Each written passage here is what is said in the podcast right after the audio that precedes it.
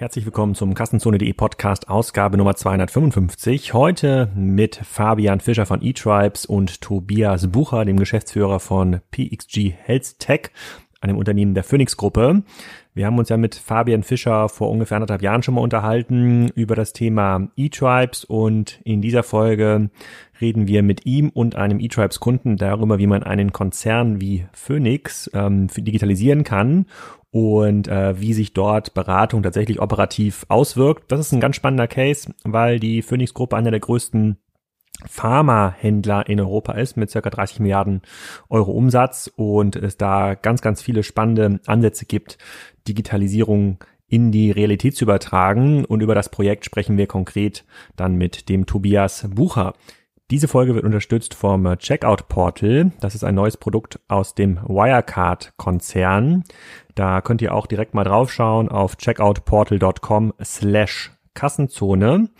Das ist eine ganz spannende, intelligente Komplettlösung für Online-Shops für das Thema Bezahlung. Da gibt es einen Konfigurator, mit dem man im Handumdrehen eine Bezahlseite für Online-Shops zusammenstellen kann. Also man klickt einfach alle gewünschten Bezahlmethoden und Services zusammen, kann sich online dort registrieren und da werden auch die Kosten ganz transparent ausgezeigt. Das dürfte für alle Händler, die Erfahrung damit gesammelt haben, wie aufwendig es teilweise sein kann, neue Zahlarten einzubinden oder generell mit einem PSP zusammenzuarbeiten, ein sehr, sehr spannender Ansatz ähm, sein. Das Checkout Portal hat sich zum Ziel gemacht, die Komplettlösung für kleine und mittlere Online-Shops ähm, zu sein um neben den passenden Zahlungsmöglichkeiten noch zusätzliche Services in Form von Geschäftskonten, Mailings und Versandtools anbieten zu können. Es könnte also auch die perfekte Lösung zur Verbindung von On- und Offline-Handel sein. Auch das geht im Checkout-Portal. Schaut euch das einfach mal direkt an, www.checkoutportal.com slash Kassenzone und entscheidet, ob das für euch passen könnte.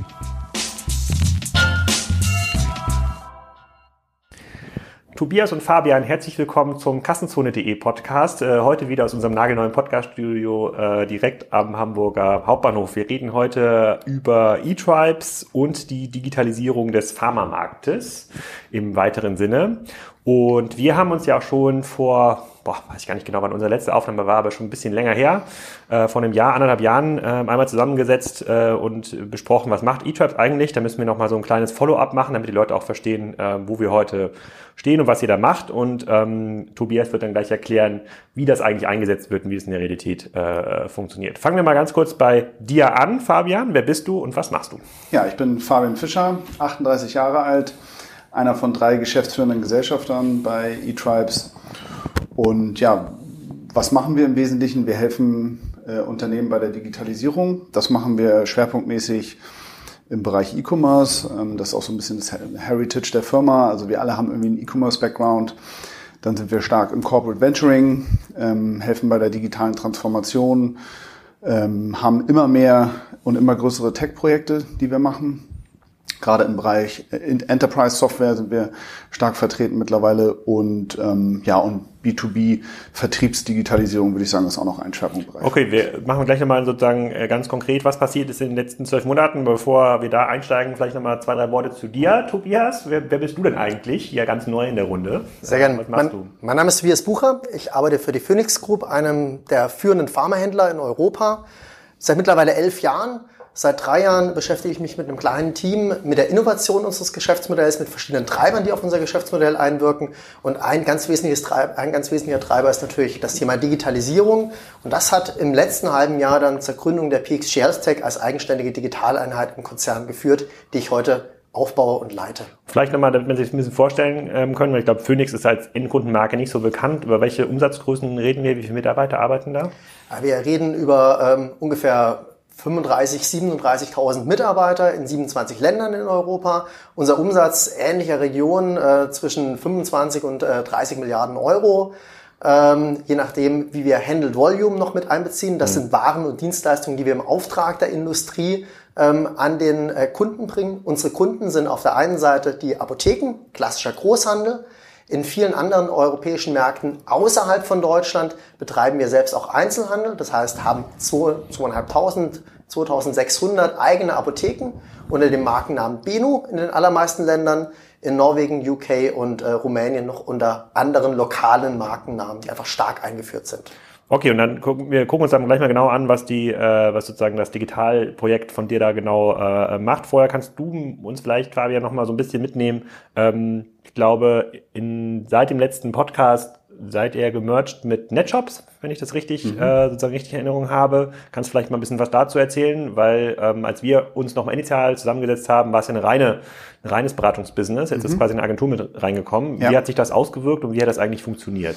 Genau, also ich glaube, die, die, also erstmal vorweg gesagt, die Hypothese, dass, dass, dass Technologie, technologische Umsetzung und Beratung ganz eng miteinander verdrahtet sein muss, auch schon von Beginn an, in den Projekten. Die Hypothese ist äh, voll aufgegangen. Mhm. Also ähm, der Schritt, ähm, sich da sozusagen breiter aufzustellen, ist genau der richtige gewesen.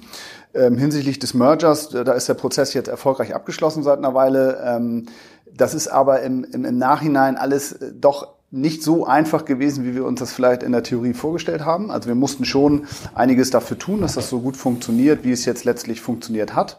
Ähm, wir haben nochmal komplett eine neue Vision für uns äh, definiert. Wir haben Core Values mit dem Team definiert und mussten halt nochmal eine, noch eine neue Kultur formen, die alle Mitarbeiter betrifft. Ähm, und wo alle Mitarbeiter sich auch äh, identifizieren können. Das hat geklappt ähm, und ja und mittlerweile können wir in dem in dem Setup wirklich wirklich äh, sehr gut agieren. Ja. Wo steht ihr heute? Wie viele Leute arbeiten mittlerweile bei eTribes? Wir sind mittlerweile knapp über 80 Festangestellte, ähm, haben so ich würde sagen im Durchschnitt immer so 10, 20 weitere Freelancer, die auf den Projekten mitarbeiten. Das heißt aktuell würde ich sagen arbeiten so ja um die 100 Leute auf Projekten und zusätzlich haben wir unser Partnernetzwerk, ähm, gefüllt mit Digitalunternehmern und Experten aus unterschiedlichen Bereichen, auch stetig ausgebaut. Da sind wir mittlerweile so 110, glaube ich. Und ähm, ja, und das funktioniert eigentlich sehr gut, die auch permanent immer mal wieder punktuell mit in die Projekte hineinzunehmen. Und was sind die zentralen Fragen, mit denen ähm, Unternehmen heute an euch herantreten? Ja, das ist eigentlich ganz, ganz interessant, weil sich das doch verändert hat in den letzten Jahren. Ähm, ich sag mal, als wir angefangen haben, als ich mit an Bord gekommen bin vor vier Jahren, da war doch noch sehr viel Aufklärungsarbeit notwendig bei den Unternehmen. Ne? Die Unternehmen haben uns häufig gefragt, was bedeutet eigentlich Digitalisierung für uns? Äh, was kommt da auf uns zu? Was für Bedrohungen? Was für Chancen? Was, wie müssen wir uns eigentlich aufstellen, um, um dem entgegenzutreten? Ähm, und das ist eigentlich heute gar nicht mehr so der Fall. Also die Unternehmen wissen eigentlich mittlerweile sehr genau, was zu tun ist und dass da etwas auf sie zukommt und haben auch häufig schon mehrere Beratungen im, im Haus gehabt, die irgendwie ähm, schlaue Strategien äh, gebaut haben und ähm, man hat sich selber mit, mit sehr vielen Dingen schon beschäftigt und es gibt auch sehr häufig sehr schlaue Ideen eigentlich, was man, was man tun könnte, um auch die Chancen der Digitalisierung für sich zu nutzen. Das Hauptproblem, was wir feststellen, ist, dass die Unternehmen nicht so sehr ins Doing kommen. Und wenn, dann auch vielleicht nicht mit der notwendigen Geschwindigkeit oder, oder auch mit der notwendigen Konsequenz an der einen oder anderen Stelle. Und das ist so ein Punkt, wo wir, egal ob das jetzt B2B-Vertriebsdigitalisierung ist oder der Aufbau eines E-Commerce-Geschäftsmodells, ähm, das ist eigentlich völlig egal. Es geht eigentlich darum, wirklich schnell ins Doing zu kommen und das ist eigentlich so der Punkt, wo wir mittlerweile mit unseren Inkubationsteams dann auch wirklich den meisten Mehrwert eigentlich liefern können, dass wir auch wirklich von Tag eins nicht nur quasi in diese Konzeption einsteigen, wie es vielleicht auch schon, die es vielleicht auch schon gibt im Unternehmen, sondern wirklich reingehen mit unseren Teams, die Ärmel hochkrempeln und, und die Sachen vorantreiben. Und Tobias, war das auch das Problem, was du lösen wolltest? Also die Umsetzung? Waren die Ideen schon da? Ich glaube, das ist äh, ein ganz, ganz wesentliches Problem, was wir auch in der Phoenix haben. Tatsächlich haben wir ich glaube, einen sehr, sehr klaren Blick darauf, wie sich die Gesundheitsmärkte in Europa verändern, wie sie sich wandeln und auch welche Chancen sich da bieten. Dass die Herausforderung für uns besteht darin, tatsächlich in das Doing, in die Umsetzung zu kommen und die wesentlichen Capabilities auch intern aufbauen zu können. Das heißt, wir wollen ganz klar den Gesundheitsmarkt mitgestalten, äh, wollen selbst in der Lage sein, neue Geschäftsmodelle zu konzipieren, neue Geschäftsmodelle umzusetzen, mit der notwendigen Geschwindigkeit umzusetzen, zu lernen und die Learnings dann auch im eigenen Unternehmen zu haben. Und vor dem Hintergrund äh, kann ich das absolut unterstreichen, was Fabian sagt. Für uns absolut relevant. Wir müssen diese Themen bei uns selbst ins Unternehmen reinbringen und müssen entsprechende Kompetenz aufbauen. Und was sind aus deiner Sicht so die großen Herausforderungen im Gesundheitsmarkt, so der große Wandel? Ich glaube, der große Wandel geht dahin, äh, dass Patienten immer stärker mündig werden und selbst Verantwortung für sich, für ihre Gesundheit, für ihr Handeln übernehmen. Das heißt, so das Bild, was man klassischerweise vor, vor Jahren, Jahrzehnten vielleicht noch hatte, dass der Arzt im weißen Kittel unantastbar ist, dass er die einzige Person, die einzige Autorität ist rund um die eigene Gesundheit, das hat sich massiv äh, gewandelt. Heutzutage, jeder, dem es nicht gut geht, ja, mich eingeschlossen, wenn es etwas ist, was ich nicht kenne oder was ich nicht einordnen kann, dann google ich erstmal oder frage erstmal irgendjemanden um Hilfe. Ich gehe vielleicht auch mal in die Apotheke und sage, ich habe das und das, was, was kann ich denn da nehmen? Das heißt, Gesundheit und auch Gesundheitsangebote werden deutlich niederschwelliger und werden direkt vom Konsumenten nachgefragt. Und das ist für uns ein ganz wesentliches Thema, warum wir sagen, wir müssen deutlich näher an den Konsumenten, an den Endkunden ran. Entweder über unsere Apothekenkunden, die wir als Großhändler beliefern und die genau diese Dienstleistungen den ihren Kunden, den Patienten anbieten oder eben auch in unseren eigenen Apotheken. Wir sitzen ja hier in, äh, mit direktem Blick auf die Spitaler Straße äh, in, äh, in Hamburg. Ähm, das freut mich immer sehr, weil wir ja viel über diese Marken, die hier in dieser Straße ansässig sind, reden. Wir, wenn wir jetzt hier aus dem Fenster gucken, sehen wir O2, New Yorker, Thalia, Piken Kloppenburg, Rossmann, Veromoda, sogar MyMüsli, ich glaube, die schließen auch schon äh, Stores. Ähm, da gibt's auch die ein oder andere ähm, ähm, ähm, Apotheke, merkt sozusagen merkt ihr, und wir haben auch das Thema Apotheken ähm, schon öfter mal äh, äh mitdiskutiert. Ähm, merkt ihr denn, dass es den Apotheken schwerfällt, die Kunden irgendwie zu binden? Weil das ist ja immer so eine große, eine, sozusagen eine große Diskussion, die auch gerade mit großen Plakataktionen auch am Bahnhof begleitet wird. So, äh, vertrau deinem lokalen Apotheker der wird dir schon helfen, sagt euch dann sozusagen eure Apothekenpartner, wir brauchen mehr digitale Services, um die Kunden weiter zu erreichen? Ich würde jetzt mal den Blick aus, aus Hamburg und vielleicht auch aus Deutschland rausnehmen und würde bewusst mal auf einer übergreifenden europäischen Ebene argumentieren. Ich glaube, wir sehen ganz, ganz stark, ähm, dass Apotheken, Apotheker, auch egal in welchem Land, ähm, klar diesen Schritt gehen müssen von dem alten Berufsbild Apotheker als jemand, der einfach, einfach nur in Anführungszeichen ähm, Fertigarzneimittel ausgibt an die Patienten, der vielleicht noch eine Zubereitung hat, hin zu jemandem, der deutlich stärker interagiert mit dem Kunden, der deutlich stärker noch beraten kann, der deutlich stärker Zusatzinformationen geben kann, der vielleicht auf historische äh, Patientendaten, Kundendaten zugreifen kann, insofern dann auch ähm, besser beraten kann, der Zusatzdienstleistungen in der Apotheke anbieten kann, zum Beispiel Tests rund um das Thema, wie geht's jetzt eigentlich genau meiner Haut, ja? welche, was, was wäre jetzt eine entsprechende ähm, medizinische, dermatologische Hautpflege, die für mich geeignet wäre, bis hin zu dem Thema, was wir in vielen äh, Ländern heute schon sehen, dass kleinere medizinische ähm, Themenstellungen wie ein, ein, ein Test auf Vitamin D oder, oder, oder, oder ein Test auf ähm, habe ich jetzt wirklich eine, eine bakterielle Infektion in meinem Rachen und brauche ich ein Antibiotikum, dass sowas schon in der Apotheke gemacht werden kann oder in naher Zukunft in der Apotheke gemacht werden wird. Und das ist ganz klar natürlich auch eine Anspruchshaltung, mit der unsere Apothekenkunden an uns herantreten und für die Apothekenkunden Lösungen suchen. Und, und das würde ich jetzt erstmal verstehen als eigentlich das Kerngeschäft von, äh, von Phoenix. Ihr habt jetzt aber entschieden, dafür eine Digital-Unit zu gründen. Wo, wo, was ist war der Trigger dafür? Weil wenn ich jetzt, wir haben ja nur auch viele Konzernführer hier zu Gast gehabt, auch im, äh, im Podcast, die sehen immer so die Transformation im Zentrum, äh, das muss von innen heraus äh, passieren. Äh, ich, ich glaube zwar, dass ähm, das Thema so eigene, eigene Unit schon so einen, eine Best Practice sein kann, haben andere auch bewiesen, aber ist bei Weitem ja noch nicht ähm, im Markt komplett verstanden. Also was, war bei euch der Trigger zu sagen, wir müssen diese Herausforderung, sozusagen äh, diesen Bedarf an digitalen Services im Rahmen einer eigenständigen Unit, in, wahrscheinlich ist das eine GmbH, die ihr gegründet habt, ähm, abdecken. Ist korrekt, wir haben eine GmbH gegründet. Ich würde die Frage ähm, beantworten und würde noch mal einen Schritt äh, davor zurückgehen. Ich glaube, alles, was ich jetzt beschrieben habe, gilt ja in der stationären Apotheke. Ja. Ähm, und wird natürlich durch entsprechende äh, Kolleginnen und Kollegen, die bei uns das Retail-Business äh, verantworten, und das ist ein Bereich, der extrem stark an Bedeutung zugenommen hat in den vergangenen Jahren, sowohl in der Konzernzentrale als auch in den einzelnen Landesgesellschaften, wird natürlich da ganz, ganz stark getrieben und für die Apotheke vor Ort gedacht. Was unser Ansatz ist, wir glauben, dass wir mit der Apotheke vor Ort, ich habe ja gesagt, 2.500 eigene Apotheken, äh, ein Netzwerk von über 50.000 Apotheken in Europa, die von uns beliefert werden, ähm, über 10.000 Apotheken, die in Kooperationsprogrammen eng an die Phoenix gebunden sind. Für diese Kunden brauchen wir darüber hinaus auch ein Angebot, um sich eben nicht nur in der stationären Welt als Brick-and-Mortar-Pharmacy ähm, positionieren zu können, sondern um das eben auch in der digitalen Welt zu machen. Das heißt, unsere Mission als Digitaleinheit ist, den digitalen Kanal neben unseren stationären äh, Kanal als komplementäres Angebot sozusagen zu bauen und zu entwickeln. Und unsere Vision hier ist ganz klar, dass wir das als Gruppe gemeinsam machen wollen. Das heißt, die Phoenix an sich ist sehr, sehr stark lokal geprägt und arbeitet sehr, sehr stark lokal. Das liegt an der mal, regulatorischen Fragmentierung des Gesundheitsmarkts in Europa. Was in Deutschland möglich ist, was in Deutschland erlaubt ist, ist in Norwegen vielleicht nicht möglich und umgekehrt.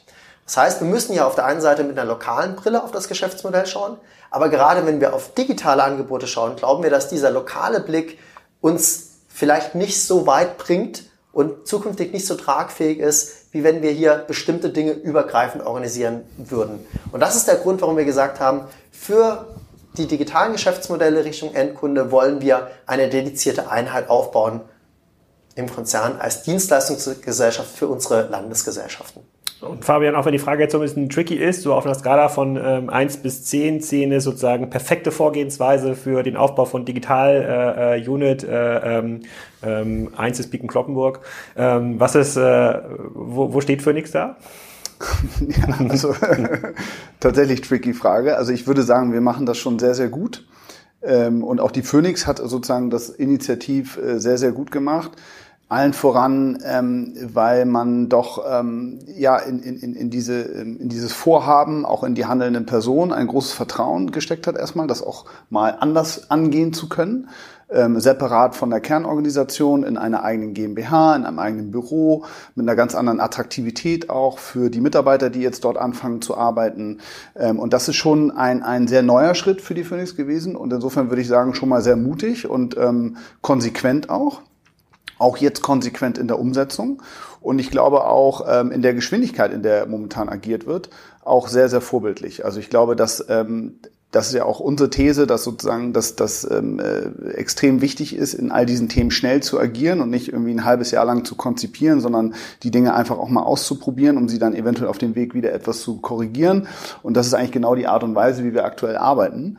Und das ist schon, ähm, das macht Spaß und ich glaube, das führt auch zu dem gewünschten Erfolg. Kannst du da mal so ein bisschen Größenordnung, das muss gar nicht um das Phoenix-Projekt gehen, sondern generell, ähm, wenn wir vor drei, vier, fünf Jahren noch ähm, darüber diskutiert haben, Digitalprojekte auszuprobieren, probieren unter diesem klassischen Lean Startup MVP Gedanken, mhm. dann hat man immer bei Vorstellen den Eindruck erweckt, mit 100.000 Euro kann man jetzt hier einmal die Welt ähm, ja. ausprobieren. Ähm, ich will jetzt nicht sagen, dass du ja alleine schon 100.000 Euro kostest. Äh, vielleicht bist du es wert äh, in, in, in dem Projekt, aber wie, wie muss man das stuffen? Also was, was muss man da eigentlich für einen, für einen Rad drehen, damit man wirklich innerhalb kurzer Zeit ähm, was auf die Straße bekommt?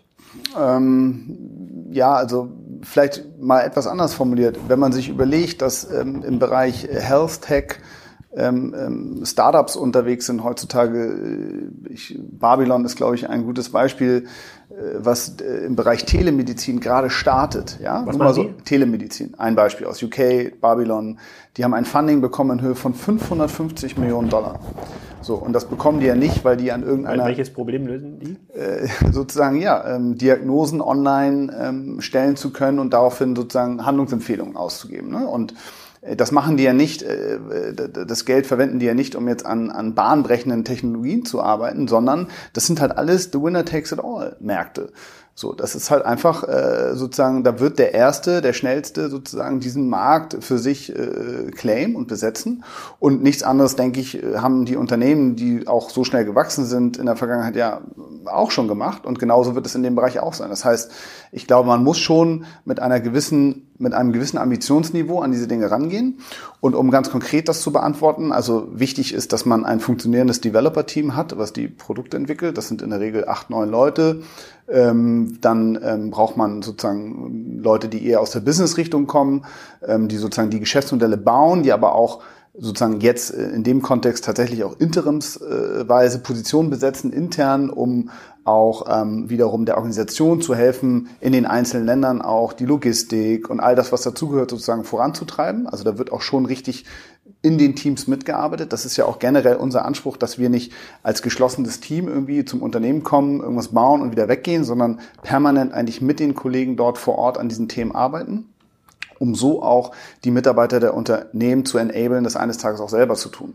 Und ähm, dann ist, glaube ich, äh, ein weiterer wichtiger Punkt, dass man auch vom ersten Tag an anfängt, das Ganze so zu bauen, dass man auch eine Attraktivität schafft für neue Mitarbeiter, die dann auch fest angestellt werden vom Unternehmen und die auch von Tag eins, wo sie anfangen, sozusagen von den Kollegen enabled werden. Und das ist eigentlich auch hier in dem Fall und auch in anderen Projekten bei uns wirklich funktioniert sehr, sehr gut, dass man wirklich als Team agiert und gar nicht so sehr irgendwie äh, da hinten im Raum sitzen die Berater und hier sitzt irgendwie, äh, sitzen die internen Kollegen und ab und zu, was weiß ich, einmal die Woche gibt es irgendwie ein Meeting oder so, sondern das ist schon ein Team und wir versuchen diese äh, ambitionierten Ziele da wirklich gemeinsam zu erreichen. Ja.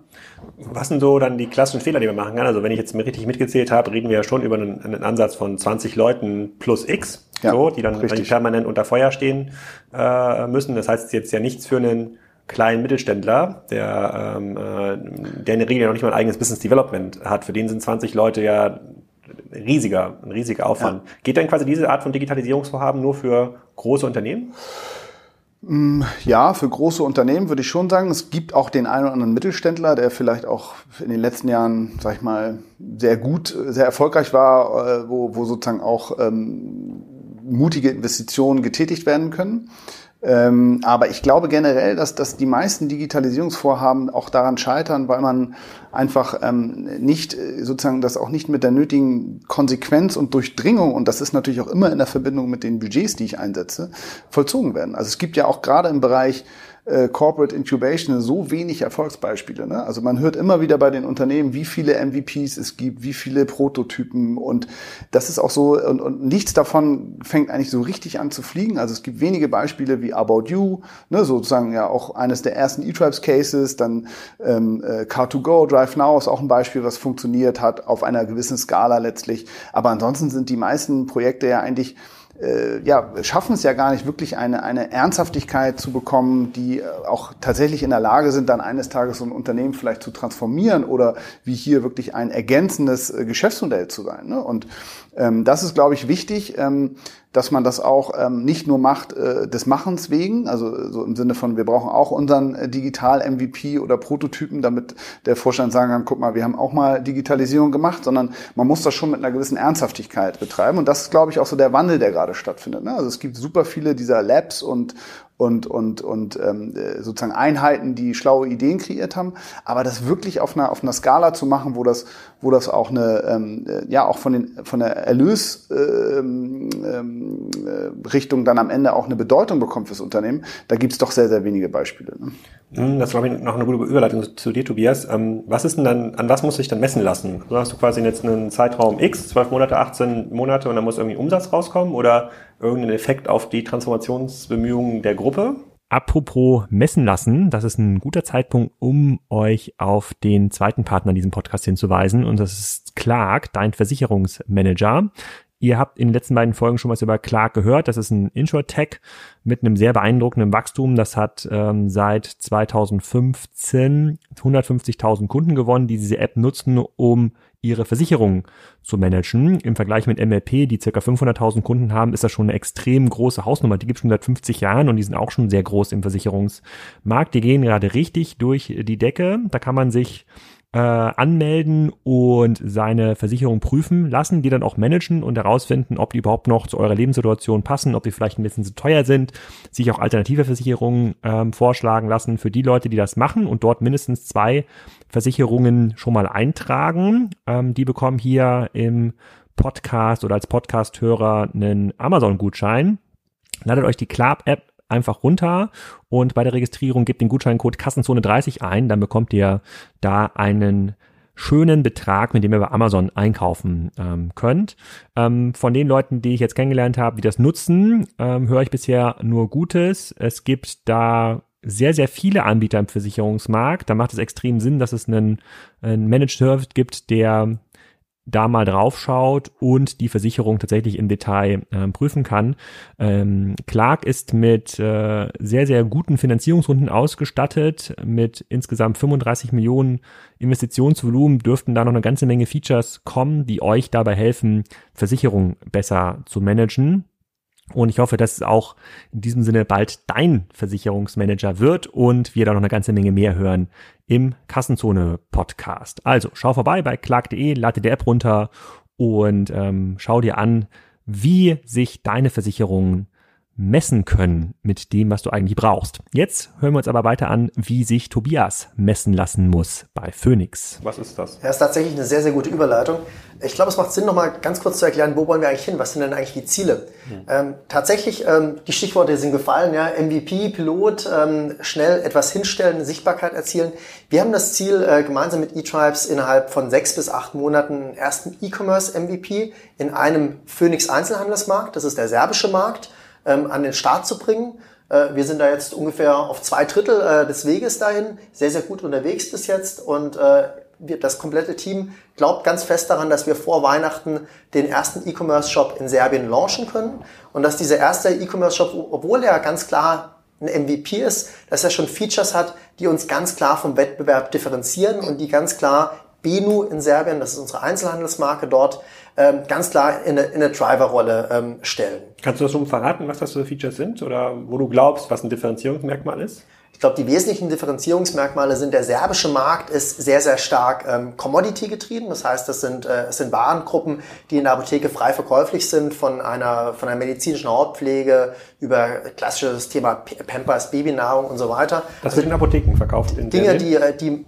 hierzulande zum Beispiel auch in der Drogerie gekauft werden, ja, werden dort in vergleichbarer Qualität oder teilweise höherwertiger Qualität, also Thema Hautpflege zum Beispiel, ganz stark auch in der Apotheke nachgefragt. Solche Dinge sind aber stark Discount getrieben, äh, vertrieben im serbischen Markt. Ähm, das heißt, unsere serbischen Wettbewerber setzen hier sehr, sehr stark, wenn sie schon eine, in Anführungszeichen, Online-Apotheke haben, eben auf diesen Commodities-Markt. Das wollen wir explizit nicht.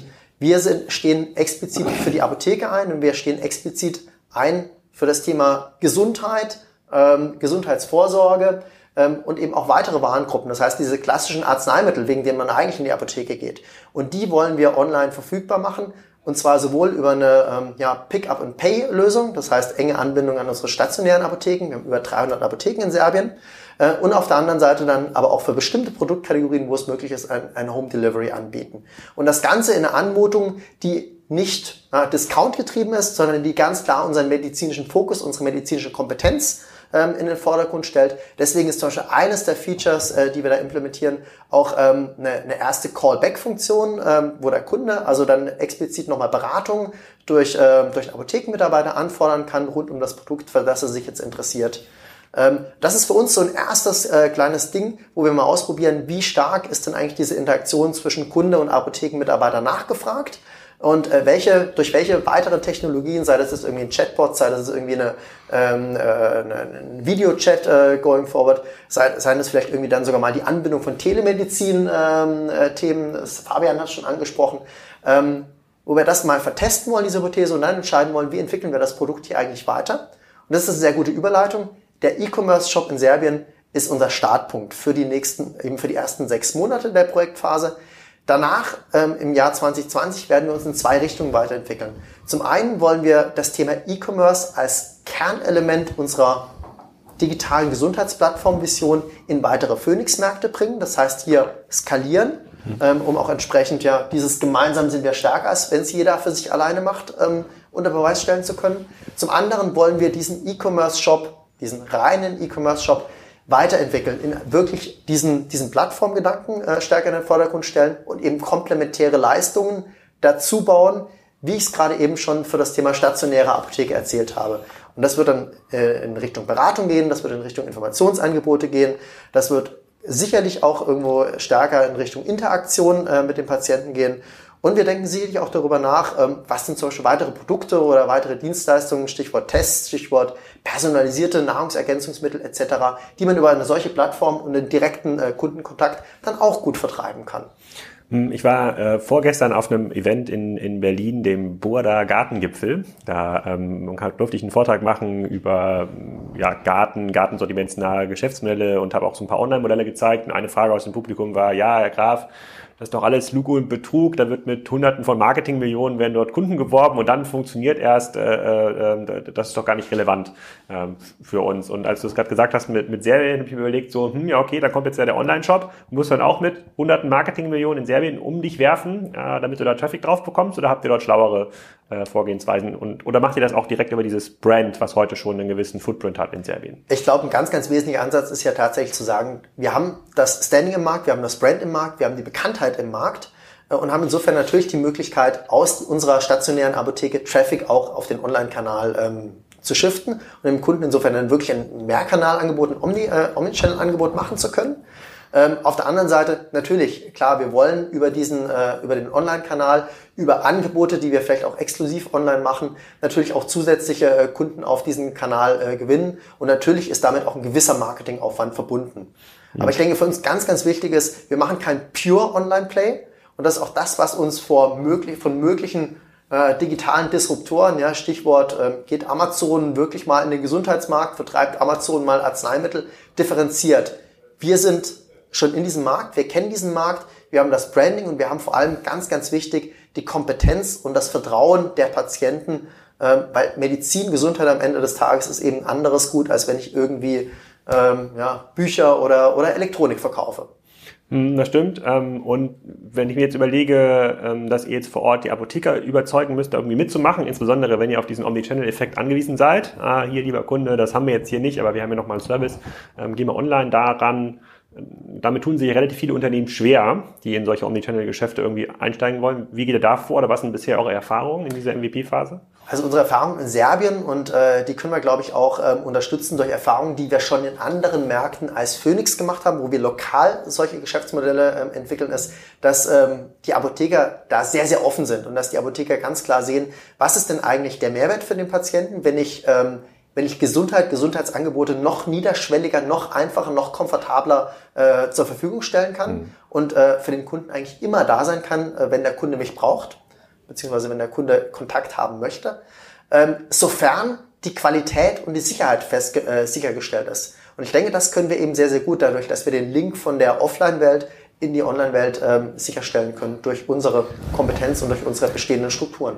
Wenn wir jetzt mal Fabians äh, These weiterführen mit dem Aufbau eines Teams, was jetzt im, im ersten Schritt durch eTribes äh, im Wesentlichen ähm, gestellt wird, wie siehst du denn die Chancen, so ein Team irgendwann mal zu inhausen? Also nach so einer erfolgreichen MVP-Phase und dann vielleicht, wenn der MVP erfolgreich ist, so je nachdem, welche Kriterien ihr auch intern dafür anlegt und sagt, wir möchten jetzt einen Rollout machen in, in, in weitere Länder, werdet ihr ja irgendwann dazu übergehen müssen, äh, mehr Inhouse-Ressourcen ähm, aufzubauen. Ist da, müsst, seid ihr angewiesen auf ein Team in Hamburg oder Berlin oder könnte das, äh, ähm, könnt ihr das auch im, im Süden Deutschlands irgendwie aufbauen? Ja, äh, vielen Dank äh, für, den, äh, ja, für den Ball, den du hingelegt hast. Das ist ein ganz, ganz wesentliches Thema. Ähm, und tatsächlich, wir sind schon dabei, das Team aufzubauen. Also es ist nicht so, dass wir momentan warten, mhm. äh, sondern es ist so, dass wir uns schon aktiv ähm, äh, auf, auf der Suche sind nach Kolleginnen und Kollegen, die unser Team, unsere Bewegung ähm, äh, joinen wollen. Ähm, wir machen das ähm, im Süden Deutschlands, ist richtig. Äh, Mannheim ist der, ist, der, ist der Hauptsitz der Phoenix-Gruppe. Ähm, und äh, wir haben uns entschieden, in Mannheim erstmal vor Ort äh, ein kleines, schlagkräftiges Team aufzubauen. Äh, nah an der, natürlich noch nah an der Hauptverwaltung, aber trotzdem, Fabian hat es auch schon angesprochen, äh, weit genug weg, um auch irgendwie ein bisschen freier denken zu können, um, um für kreative Ideen und auch für, für, für kreatives, agiles Arbeiten entsprechenden Raum zu schaffen.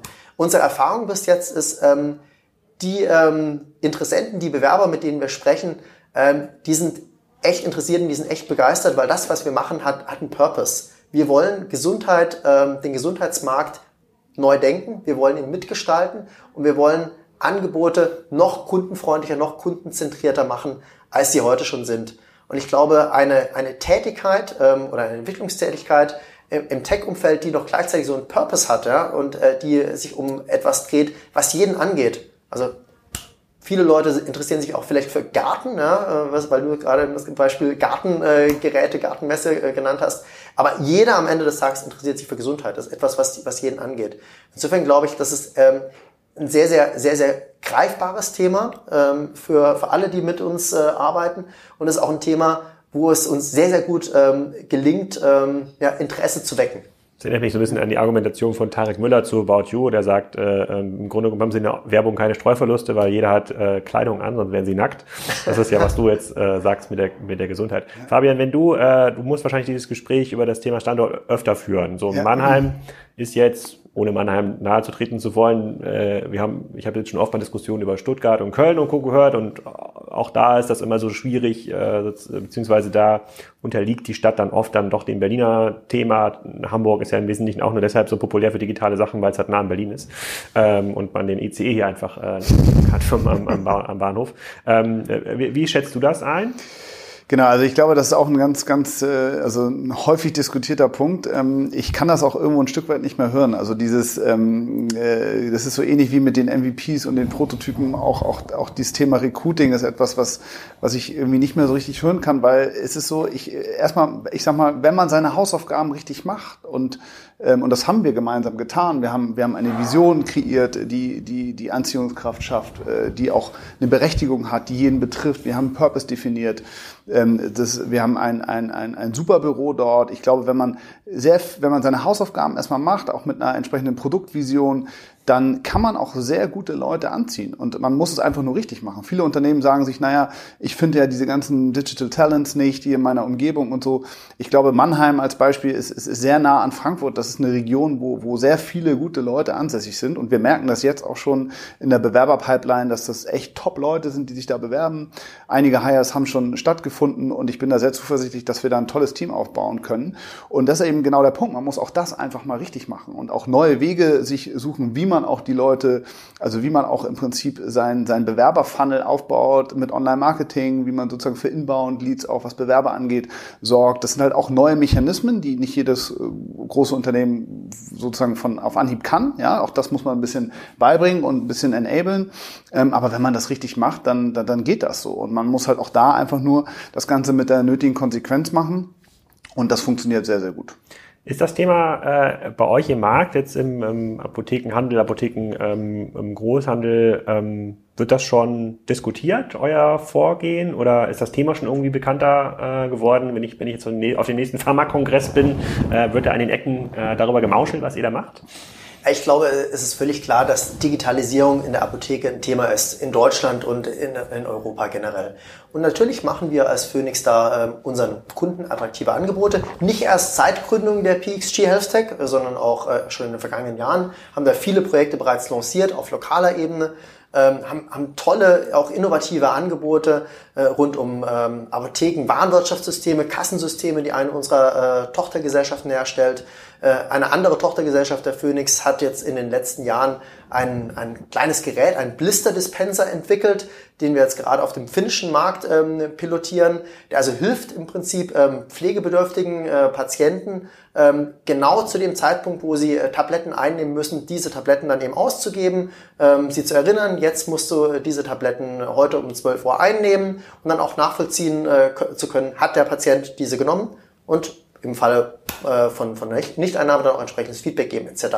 Was ich sagen möchte ist, ich glaube, ähm, wir sind ähm, im Gesundheitsmarkt, im Pharmamarkt und auch als Phoenix schon, äh, schon deutlich weiter auf lokaler Ebene.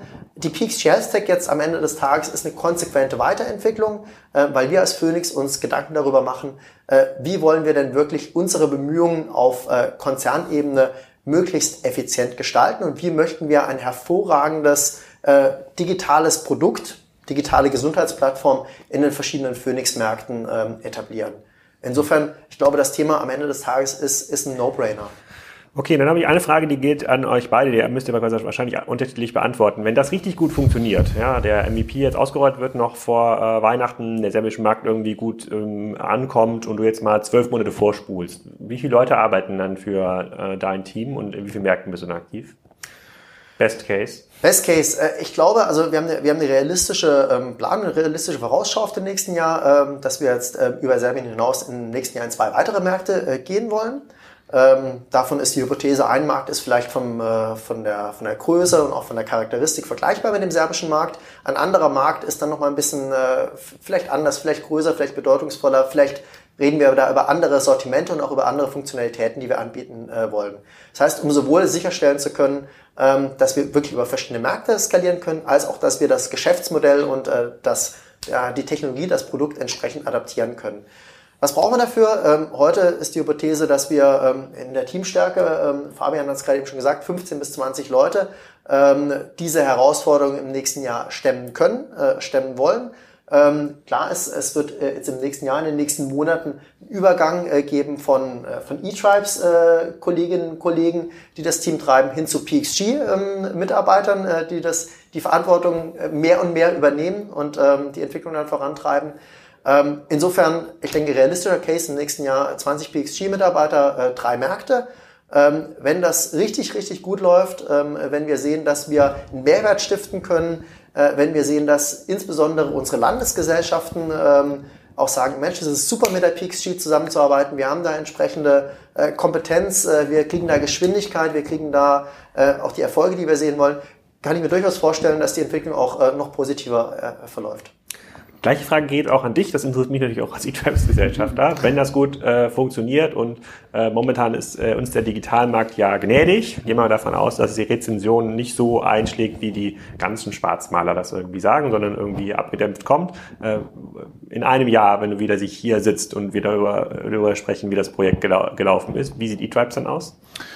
Wie E-Tribes dann aussieht? Ja, ja also E-Tribes äh, wächst weiterhin sehr, sehr stark. Ähm ähm, aber lass mich noch mal ganz kurz vielleicht ergänzen zu dem, was Tobias gesagt hat, sagen, ähm, ähm, also ich glaube, äh, ich kann das hundertprozentig unterstreichen, das ist genau der Plan. Und ähm, was vielleicht noch on top dazu kommt, ist, glaube ich, man tut gut daran, eine, eine starke Vision zu haben. Und ich glaube, wenn man die am Ende erfüllt, äh, dann braucht man auch mehr als 20 Leute. Dann hat das eine ganz andere Größenordnung.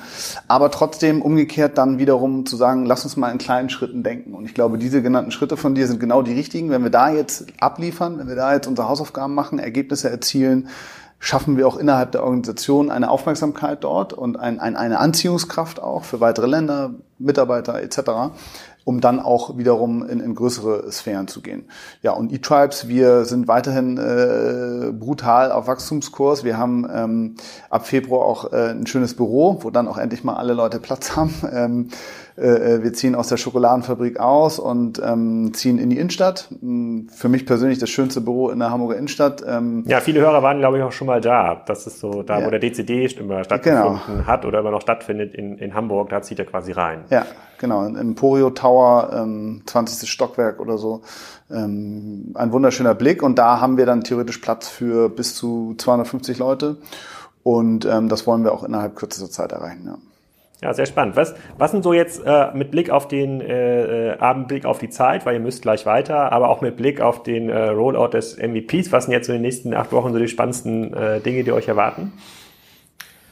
Ja, in den nächsten acht Wochen tatsächlich ähm, Serbien, äh, die serbischen Kollegen äh, befähigen, äh, die operativen Herausforderungen äh, zu lösen, äh, wirklich äh, dann auch ins äh, ja, in, in, ins Doing zu kommen. Wir haben in Serbien jetzt noch ein, äh, noch ein E-Commerce Warehouse aufzubauen als, als Beispiel.